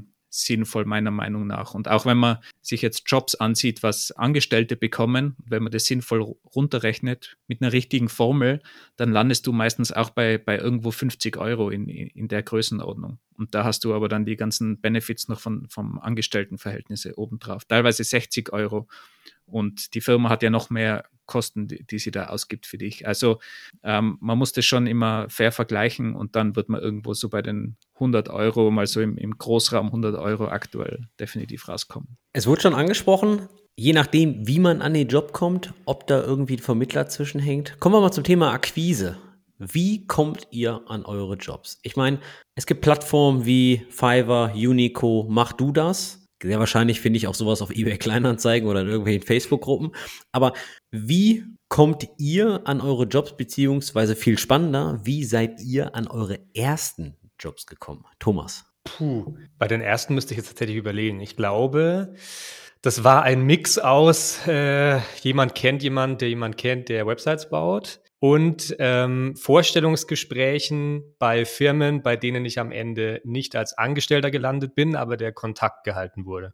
Also das war dann quasi so immer wieder bei einem Jobwechsel so eine kleine Akquiserunde, die man da irgendwie gedreht hat bei verschiedenen Unternehmen und dann war man irgendwie auf dem Schirm und auch wenn es irgendwie, wenn man sich nicht für den Job entschieden hat, war dann trotzdem der Kontakt irgendwie da. Also das waren so die ersten Projekte. Jetzt aktuell schaue ich auch viel auf Plattformen, wobei ich da nicht so viel Erfolg habe, muss ich ganz ehrlich sagen. Also es ist auch ähnlich wie Christian schon erzählt hat, man schreibt viele an, manche antworten gar nicht. Für vieles bekommt man einfach Absagen. Vor allem bei Recruitern kann ich nur vermuten, dass es vielleicht im Hintergrund so abläuft, dass jeder Recruiter irgendwie so seine Liste an äh, Top-Kandidaten hat, die er immer wieder gut vermitteln kann und weiß, mit dem hat es gut geklappt und äh, der ist gerade verfügbar und so weiter. Und ich glaube, da ist es einfach schon schwierig, in diese Liste reinzukommen. Und man kommt auf diese Liste wahrscheinlich auch erst, wenn man dann halt irgendwie mal, wenn, wenn alle Top-Kandidaten quasi gerade nicht zur Verfügung stehen und man dann mal ein erstes Projekt bekommt. Also da habe ich tatsächlich nicht so viel Erfolg gehabt.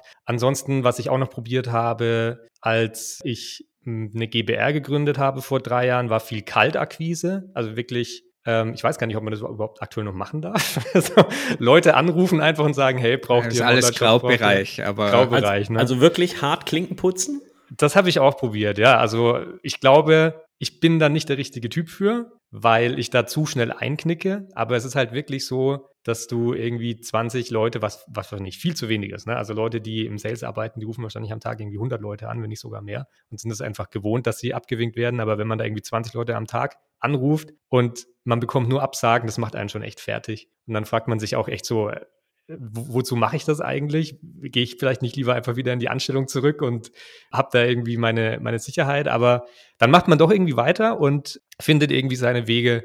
Genau. Und das ist halt irgendwie bei mir so ein Mix aus Kontakten zu Altkunden, doch immer mal wieder was bei irgendwelchen Plattformen bekommen. Ja, dann irgendwie auch wieder so äh, Mundpropaganda. Irgendjemand kennt jemanden und der weiß, dass ich das und das baue. So, das sind so die Kanäle. Kann man sicherlich optimieren. Bin auch froh über, über jeden Tipp. Aber wie machen das denn Christian und Wolfgang? Das würde mich mal interessieren. Dann mache ich mal weiter.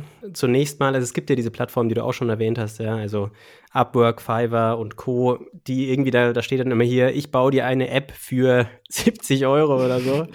fünf, fünf Screens, drei Revisionen. Und das war auch, ich habe am Anfang gedacht, hey, wenn gar nichts läuft, dann melde ich mich da an. Und dann habe ich mir das mal angeschaut und habe mir gedacht, leck mich am Arsch. Also für, das geht nicht. für die Preise kann ich das, das geht nicht, das kann ich nicht machen. Und ich finde auch tatsächlich, dass diese Plattformen so ein bisschen den Freelancer-Markt kaputt machen, weil natürlich die ganzen Leute, da gehen halt die Leute hin, natürlich, die gar keine Ahnung haben von, was das kosten wird und die irgendwie zusammen im Wohnzimmer sich gedacht haben, ich will jetzt eine App haben dann gehen die auf diese Plattform. Aber es sind halt zum Teil dann schon auch Projekte, die solche Leute irgendwie anstellen, die so ein bisschen dann diesen Freelancer-Markt kaputt machen, den Preis kaputt machen, weil wenn jemand anderes das für 60 Euro macht, dann ist es halt schwierig zu verargumentieren, warum ich jetzt irgendwie 120 Euro dafür bekommen kann. Ich glaube natürlich schon irgendwie sowieso, dass wir hier im so einem Industrieland bisschen mehr in so führende Rollen gehen müssen in den Projekten, weil so die, die einfachen Programmierarbeiten, die sind natürlich in den Emerging Markets, die sind genauso gut, die Entwickler da. Ja? Also von daher, warum sollte man denen das nicht bezahlen? Natürlich ist da die, Kult, also die kulturelle Barriere irgendwie da, die Kommunikationsprobleme, aber wenn du trotzdem so viel weniger zahlst, dann lohnt sich das, diese Leute anzustellen.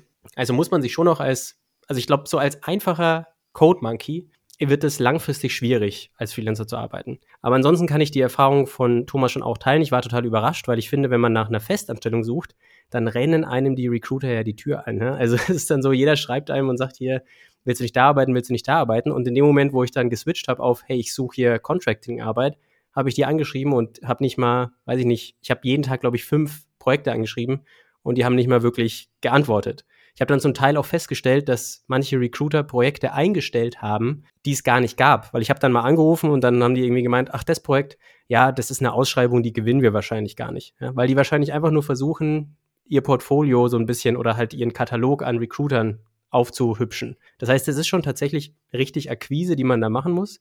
Man muss jetzt nicht, also ich persönlich muss jetzt nicht wirklich mega viel Arbeit reinstecken. Ich habe meinen Lebenslauf aufgehübscht, ich habe ein Portfolio gebaut und habe das halt einfach an alle Projekte, die irgendwie passen, mit, äh, weiß ich nicht, zwei Absätzen geschickt und habe auf äh, den gängigen Plattformen geschaut, natürlich freelance.de, glaube ich, freelancemap.net oder .de, weiß ich gar nicht. Gulp natürlich, ist für iOS leider nicht ganz so gut. Dann gibt es noch Malt, habe ich auch geschaut. Und was, was für mich interessant war, weil ich ja auch dachte, ich würde gern direkt irgendwo landen, ähm, war, dass ich auf LinkedIn und auf Twitter gezielt gesucht habe nach iOS Freelance, iOS Contract, aber nicht in den Jobs, sondern in den Posts. Also was Leute geteilt haben über LinkedIn. Und da findet man auch immer mal wieder echt spannende Projekte. Und da hatte ich auch ein paar Gespräche, die ich theoretisch annehmen hätte können, aber dann ist eben mein aktuelles Projekt dazwischen gekommen und das war viel spannender und interessanter für mich. Aber hast aber, du dann ähm, auch Agenturen angeschrieben oder, oder Recruiter? Ich habe dann zum Teil auch direkt Recruiter angeschrieben, aber ich meine, die Leute, die auf freelance.de und so posten, das sind eigentlich die Agenturen, muss man wirklich dazu sagen. Also für mich war, wenn ich direkt an ein Projekt kommen wollen würde, wäre mein Way to go jetzt, dass ich zum einen, das habe ich mal eine Zeit lang gemacht, dass ich mir anschaue, was, wie dieser Recruiting-Text da geschrieben ist, auf freelance.de zum Beispiel, ähm, und den einfach mal suche, weil häufig sind die Freelancer so faul, dass sie die Stellenbeschreibung von den Firmen eins zu eins da reinkopieren. Das heißt, man findet dann die Firma, die das eigentlich ausschreibt darüber. Die Frage ist halt, ob die Firma überhaupt dann direkt mit dir kommuniziert und jetzt exklusiv das an, an, an die Agentur übergeben hat. Aber die, die konkret diese Agentur, für die du jetzt arbeitest oder die dir den, die, den Job vermittelt hat, wie, wie hast du die gefunden? Über so eine Plattform? Die haben mich tatsächlich gefunden, einfach nur über mein Profil auf freelance.de. Ich kann es auch sagen, das ist Computer Futures, ist, glaube ich, einer der größten Recruiter, das gehört zu S3. Die haben natürlich auch alle ihre Plattformen, wobei, wenn man diese Plattformen anschaut, da fragt man sich, wie die überhaupt IT-Entwickler vermitteln können, ja, weil das ist äh, Kraut und Rüben. Aber genau, die haben mich tatsächlich einfach nur über mein Profil gefunden. Also es lohnt sich, diese Profile zu pflegen auch wenn es wahnsinnig viel Arbeit ist, weil jeder möchte natürlich, dass man das selber einträgt. Aber so ist für mich die Akquise gelaufen. Und ich dachte auch immer, ich möchte gerne ein, am besten ein, äh, ja, ein privates Projekt ohne Recruiter irgendwie haben. Aber da waren meine Erfolgschancen am Anfang wirklich eher mau. Ja, und ich finde deshalb, weil wir am Anfang oder am Anfang vorhin darüber gesprochen haben, wie man das mal vergleichen kann mit einer Anstellung. Ich finde, das ist so ein Punkt, wenn du nicht jemand hast, der sich die ganze Zeit um Sales kümmert und da irgendwie Provision kassiert und äh, fest mit dir zusammenarbeitet und sich um neue Projekte kümmert und so weiter, ist das halt etwas, was du die ganze Zeit machen musst. Also das kann man sich schon irgendwie fast so vorstellen, wie wenn du in einem Anstellungsverhältnis bist und du musst halt jeden Tag ein paar Stunden oder ein, zweimal die Woche für ein paar Stunden Bewerbungsgespräche führen, sozusagen. Und wenn das ist, das gehört einfach dazu, denke ich. Das lässt sich schwer vermeiden als Freelancer. Und deswegen kann man das, glaube ich, gar nicht so stark mit so einer Anstellung vergleichen, weil du immer Zeit dafür investieren musst, in der du nicht arbeiten und Geld verdienen kannst, aktiv. Was aber natürlich äh, cool ist, das zu lernen. Also mir persönlich ja. hat es ähm, extrem viel gebracht, auch damals, auch dann in meinen Anstellungsverhältnissen, dass ich die ganze Erfahrung gehabt habe im Projektmanagement. Wie geht man mit Kunden um? Weil Kunden sind ja mhm. auch alles andere als leicht. Du musst teilweise Kunden managen, du musst äh, mit den IT-Abteilungen von Kunden umgehen oder mit den verschiedenen Stakeholdern. Also du lernst das Stakeholder-Management schon sehr, sehr früh als Entwickler und das würdest du sonst wahrscheinlich in einem, in einem normalen Arbeitsverhältnis am Anfang gar nicht lernen, was ich schon mit eben mit 18 Jahren erlebt habe. Wie ver verkaufst du was? Wie, wie machst du ein Kundengespräch? Ja, wie, wie stellst du überhaupt was dar? Wie machst du Schätzungen? Wie machst du, äh, stellst du ein Projekt auf die Beine und, und, und. Also das sind schon sehr coole Learnings, die du da hast und die dir vielleicht dann auch später extrem viel bringen. Ob du jetzt Spaß daran hast, ist nochmal eine ganz andere Sache. Und das ist, ja, das ist, glaube ich, die Schwierigkeit daran. Vor allem, umso älter du wirst, hast du vielleicht weniger Lust, äh, dich mit dem ganzen Nicht-Technischen dann auseinanderzusetzen, wenn du ein klassischer Entwickler oder Entwicklerin bist. Könnte mir schon vorstellen, dass das ein Problem ist. Ja, oder genau andersrum. Man merkt dann, dass diese Sachen eigentlich einem vielleicht viel mehr Spaß machen als die eigentliche Programmierung. Ne? Klar. Also ich mache ganz wenig Programmierung nur mehr, muss, muss ich auch dazu sagen. Ja. Aber würdet ihr denn sagen, dass es wahr ist, dass, dass Software-Ingenieure eigentlich wirklich total kacke im Sales sind und ihre eigene Arbeitszeit beziehungsweise ihren eigenen Output meist unter Wert verkaufen? Ist immer die Frage, ob du Spaß daran hast, glaube ich. Es gibt, gibt wahrscheinlich sehr gute, aber ich würde mal sagen, der Großteil hat keinen Spaß dran und wenn du keinen Spaß dran hast, bist du scheiße drin. Ja, ich wollte eigentlich auch vorhin sagen, was man braucht, um zu freelancen, habe ich vergessen. Man muss schon auch ein bisschen Bock haben, sich selbst zu vermarkten.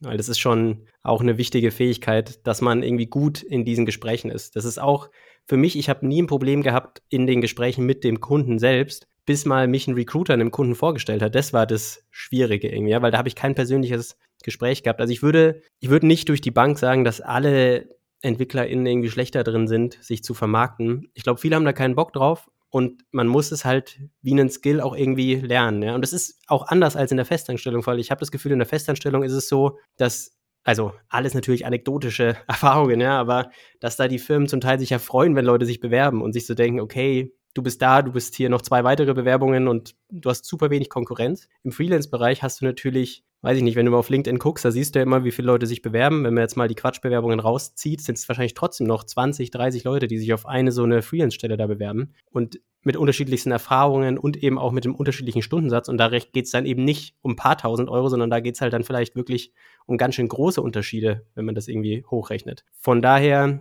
würde ich jetzt sagen, man muss Bock haben, sich zu vermarkten. Ich würde aber nicht pauschal sagen, dass Entwickler schlecht da drin sind. Oder Andi, würdest du sagen, du kannst dich schlecht vermarkten? Ich finde mich eigentlich auch, dass du wahnsinnig gut bist. Äh, ja, Andi ist ja kein Entwickler. Andi macht ja, ist ja Engineering Manager. Der, der, der, der schreibt mir nur mal Slack-Messages den ganzen Tag. Ich glaube, das Problem ist zu wissen, was man kann. Und ich denke, das Problem ist, nicht egoistisch rüberzukommen oder als ah, ich kann alles gut. Was man natürlich schon sagen muss, ist, und das ist, glaube ich, auch statistisch mehrfach bewiesen, wenn man eine Sache, zum Beispiel iOS-Entwicklung für, für drei, vier, fünf Jahre am Stück macht, wenn man das professionell macht, dann ist man relativ schnell besser als der Durchschnitt. Und theoretisch reicht das ja, um sich gut zu verkaufen in dem, in dem Bereich. Das Problem ist, glaube ich, was wir als Entwickler alle haben, ist, wir sehen immer, wie toll die anderen sind, wie intelligent die anderen sind, weil die sich mit anderen Fachbereichen beschäftigen und wir deswegen immer denken, uh, der Bereich, in dem ich unterwegs bin, den verstehe ich komplett, der ist ja einfach, aber die Person da drüben, die ist so intelligent, die weiß natürlich auch alles über iOS-Entwicklung. Und das hindert uns dann, glaube ich, so ein bisschen, uns selbst zu verkaufen und selbst zu vermarkten. Das ist, glaube ich, die eine Geschichte. Und dann ist die andere Geschichte, ist, glaube ich, das, was man von außen sieht und den internen Struggle, den man sowieso immer hat. Ich glaube, zumindest das, was ich gelernt habe, minimal zu übertreiben, finde ich völlig in Ordnung.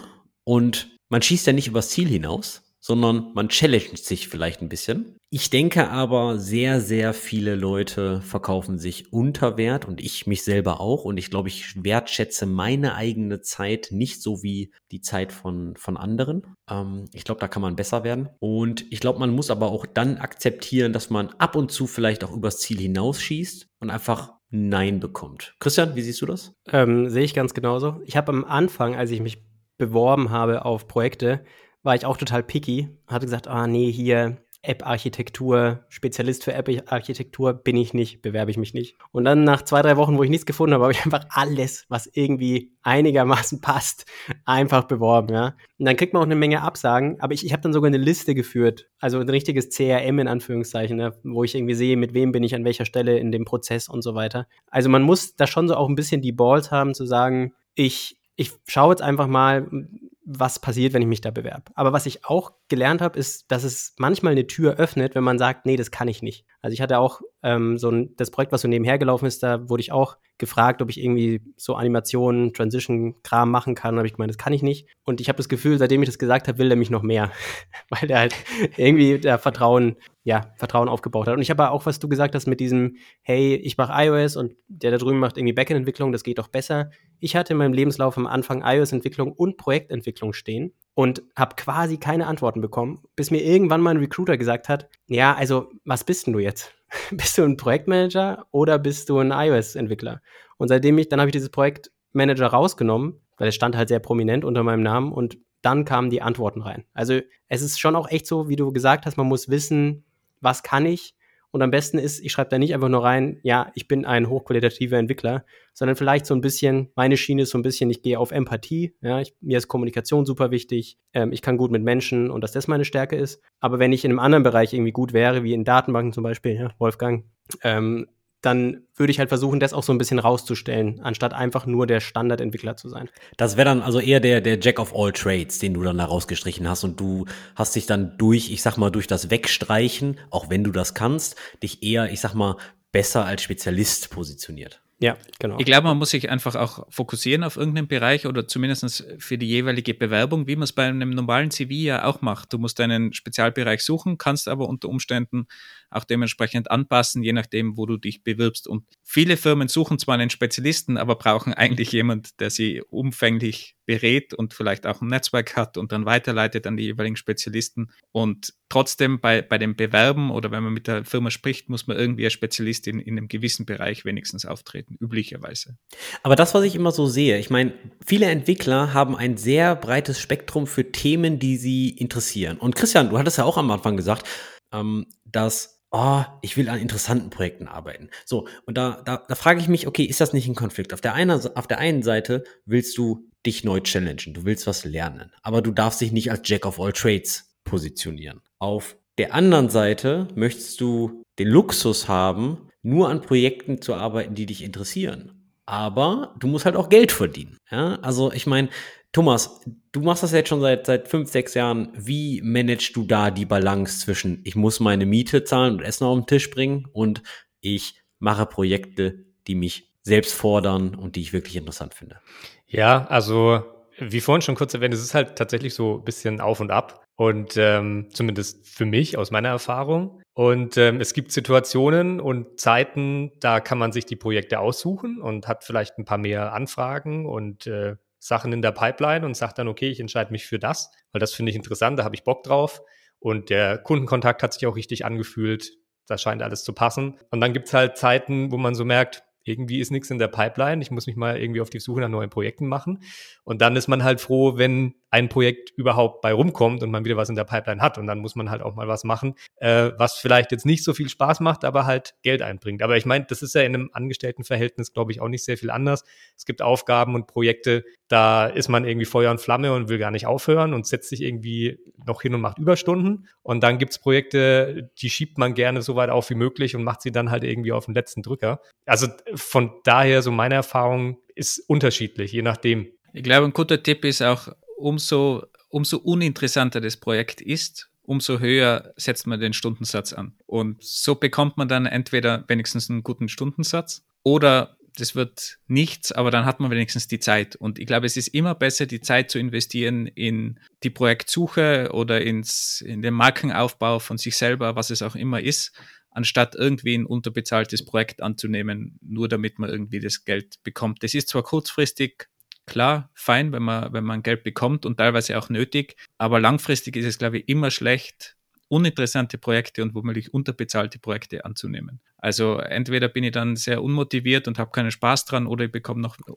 vielleicht beides sogar und wenig Geld auch noch.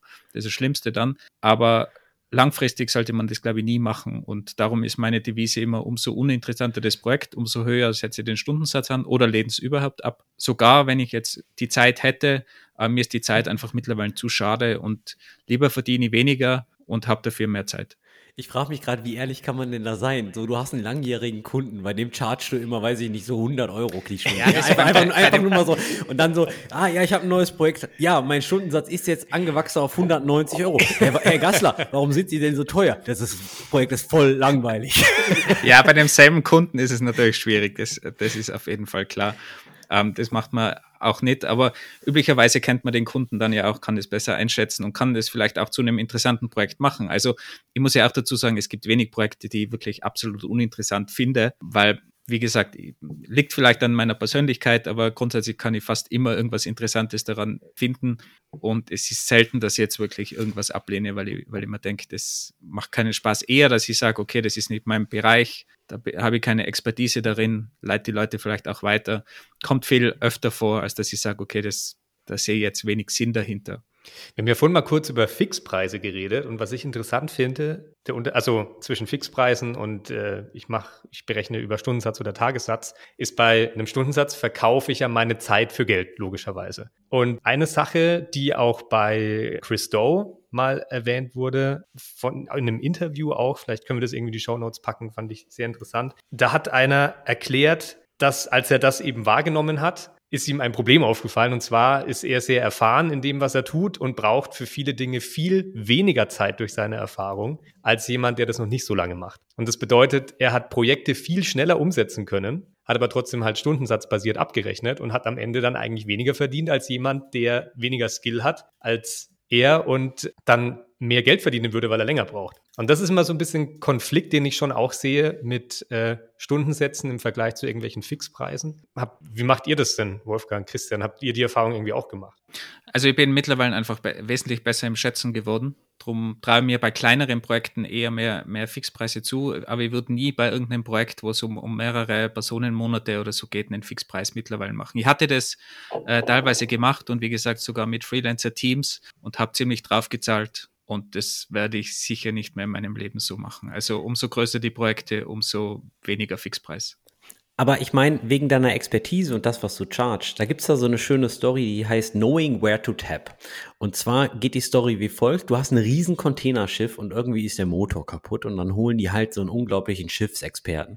Der geht dann zu diesem Motor, schaut sich den an, geht zweimal um den, um den Motorblock, holt dann einen ganz kleinen Hammer aus seinem Köfferchen, macht einmal Klick und der Motor läuft wieder. Zwei Wochen später kriegt der Schiffsbetreiber eine Rechnung von 10.000 Euro und sagt so, ruft an, hören Sie mal, wieso, wieso berechnen Sie mir denn jetzt 10.000 Euro? Sie haben doch eigentlich nichts gemacht. Sie kamen an, haben einmal mit dem Hämmerchen draufgekloppt und sind dann wieder gegangen. Ja, und zwar sieht meine Rechnung wie folgt aus. Der Schlag mit dem Hammer, zwei Dollar, zu wissen, wo man schlagen muss, 9.998 Dollar. Und vielleicht kann man, ich weiß nicht, wie wahr diese Story ist, ja, aber ich meine, das ist halt wirklich dann die Erfahrung, die man da mitbringt. Ja, und es geht halt irgendwie schon so ein bisschen in deine, in deine Story ähm, von, von Christo, die du gerade erwähnt hast, Thomas. Mhm. Vielleicht sollte man da einfach mit gesundem Bewusstsein reingehen. Also These, ja. Ich bin kein mhm. Freelancer, alles Theorie. ich würde das so machen und wenn ich dann in der Situation wäre, bin ich dann eher wie Christian und lasse mich runterhandeln. nee, keine Ahnung. Aber äh, ich finde die, ich die Analogie halt schön. Ja, absolut. Ja, das ist genau das Thema eigentlich. Was mir aber auch noch unter den Fingernägeln brennt, ist, im Angestelltenverhältnis arbeitet man in einem Team. In einem Team lernt man auch sehr viel. Man nimmt sehr viel mit von anderen. Aber je nach Freelance-Arbeit ist man ja oft auf sich gestellt. Und ich sag mal, Thema Weiterbildung und am Ball bleiben liegt ja dann auf deinem Tisch. Ist das ein reales Problem für euch? Oder sagt ihr, nee, in den Projekten, in die ich involviert bin, lerne ich immer so viel, dass ich automatisch am Ball bleibe? Christian, wie, wie, wie machst du das in deinen letzten sechs, sieben, acht Monaten? Ja, also bei mir war es tatsächlich so, dass ich, nachdem ich gekündigt hatte, also ich habe auch gekündigt, ohne was Neues zu haben. Also ich hatte noch kein bestehendes Projekt, weil meiner Erfahrung nach oder ich habe wirklich versucht, was Neues zu finden, aber mit drei Monate Vorlauf, da findet man einfach nichts. Also ich habe das Gefühl, es ist immer so ein Monat, vielleicht sogar nur zwei Wochen Vorlauf. Und da habe ich natürlich so ein bisschen Hummeln im Hintern gehabt, dass ich da was Neues finde. Und nachdem ich die ganzen Projektbeschreibungen gelesen habe, habe ich mir auch so ein bisschen gedacht, oh, das, das kann ich irgendwie vielleicht ja gar nicht alles so richtig. Das heißt, was ich, ich habe dann irgendwann angefangen, die ersten eineinhalb, zwei Stunden am Tag tatsächlich für Weiterbildung mit reinzustecken. Und das hat sich für mich auch natürlich angefühlt, weil ich ja irgendwie diesen Druck hatte. Mittlerweile ist es auch nicht mehr so krass. Aber ich habe schon das Gefühl, dass seitdem ich Freelancer bin, dass ich durch diese, ja, durch diese Weiterentwicklung also durch dieses, dass ich mir immer zwei Stunden am Tag für mich selbst genommen habe, dass ich extrem, eine extrem steile Lernkurve hatte und mich in, allein in diesen acht Monaten so viel weiterentwickelt habe, wie, weiß ich nicht, in den letzten zweieinhalb Jahren. Natürlich, wenn man halt einfach in seinem Job eingesessen ist, dann wird die Lernkurve natürlich immer flacher. Deswegen ist jeder Wechsel bringt erstmal diesen, ja, diese Steigung, die ich da erfahren habe. Ich würde aber schon sagen, dass ich mittlerweile auch einfach durch das Projekt, was ich habe, hängt natürlich auch wieder total davon ab, wo bin ich. Ich habe jetzt das Glück, dass ich in einem Projekt bin mit vielen anderen Entwicklern, die alle eigentlich oder viele davon sind erfahrener als ich. Und es ist auch eine ganz andere Art von Projekt, mit der ich bis jetzt ähm, gearbeitet habe, dass ich dadurch eigentlich jeden Tag neue Dinge lerne und dass ich jetzt gar nicht mehr so krass den Drang habe, mir noch was anderes drauf zu schaffen. Trotzdem ist es so, dass ich mir immer als Ziel setze, jeden Tag so eine halbe Stunde irgendwie für meine eigene Weiterbildung reinzu, reinzustellen in meinen Kalender. Ja? Also irgendwie mal ein Video angucken oder einen Artikel lesen und so weiter. Also ich glaube, man muss schon so ein bisschen Bock haben, was zu lernen, weil das natürlich auch, es ist auch so ein bisschen so ein Akquise-Thema, ja. Ich will mitreden können, wenn mich jemand was zu einem Thema fragt. Ich muss irgendwie up to date bleiben. Ich kann nicht in der Technologie weiterarbeiten, in der ich irgendwie, ja, mit der ich angefangen habe, sondern ich muss up to date bleiben. Ich werde ja auch zum Teil gekauft, damit ich ein Projekt voranbringen kann. Ja, damit ich, und das ist zum Beispiel auch eine coole Sache, die ich habe, dadurch, dass ich mit anderen Freelancern zusammenarbeite. Ich habe das Gefühl, wir sind total am Zahn der Zeit. Obwohl das so ein großes Projekt ist, weil die haben alle Bock, mit dem neuesten Scheiß zu arbeiten. Ist nicht, auch nicht nur gut, ja, fürs Projekt auch, auch nicht unbedingt. Aber wir haben dadurch halt, ja, also ich habe das Gefühl, ich lerne dadurch halt extrem viel und mein, meine Lernkurve ist eigentlich nur steile geworden, seitdem ich Freelancer bin.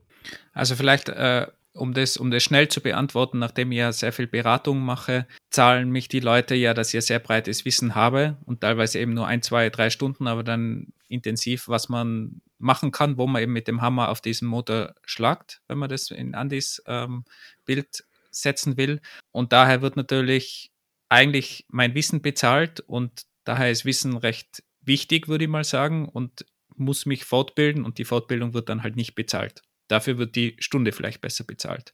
Insofern ist es schon sehr wichtig und ich kann es nicht einfach in Projekten lernen, obwohl ich da natürlich auch viel, viel lerne. Aber es muss auf jeden Fall, ich, ich könnte nie 100 Stunden so verrechnen. Keine, das, äh, 100 Prozent. Das wäre nie möglich. Ja, ähnlich bei mir auch. Durch die verschiedenen Projekte die ich äh, immer wieder mache, lerne ich einfach viele verschiedene Sachen auch dazu und erweitere da irgendwie immer meinen Horizont. Ähm, früher habe ich zum Beispiel, also ich habe ja angefangen mit der Frontend-Entwicklung mittlerweile bin ich auch mit dem Backend gut vertraut und habe mich beispielsweise ja auch sehr intensiv in den letzten Jahren in das System Shopware 6 eingearbeitet. Ähm, und solche Sachen kommen immer wieder und die Lernkurven bleiben, glaube ich, gut steil und interessant und ja, wenn man, wenn man Bock auf Programmieren hat, dann bildet man sich wahrscheinlich sowieso irgendwie immer auch selbst weiter. Ist das der Grund, warum ihr und Wolfgang vielleicht einen Podcast macht, dass ihr euch immer dann zwingt, regelmäßig in neue Sachen wieder reinzugehen? Ja, eindeutig.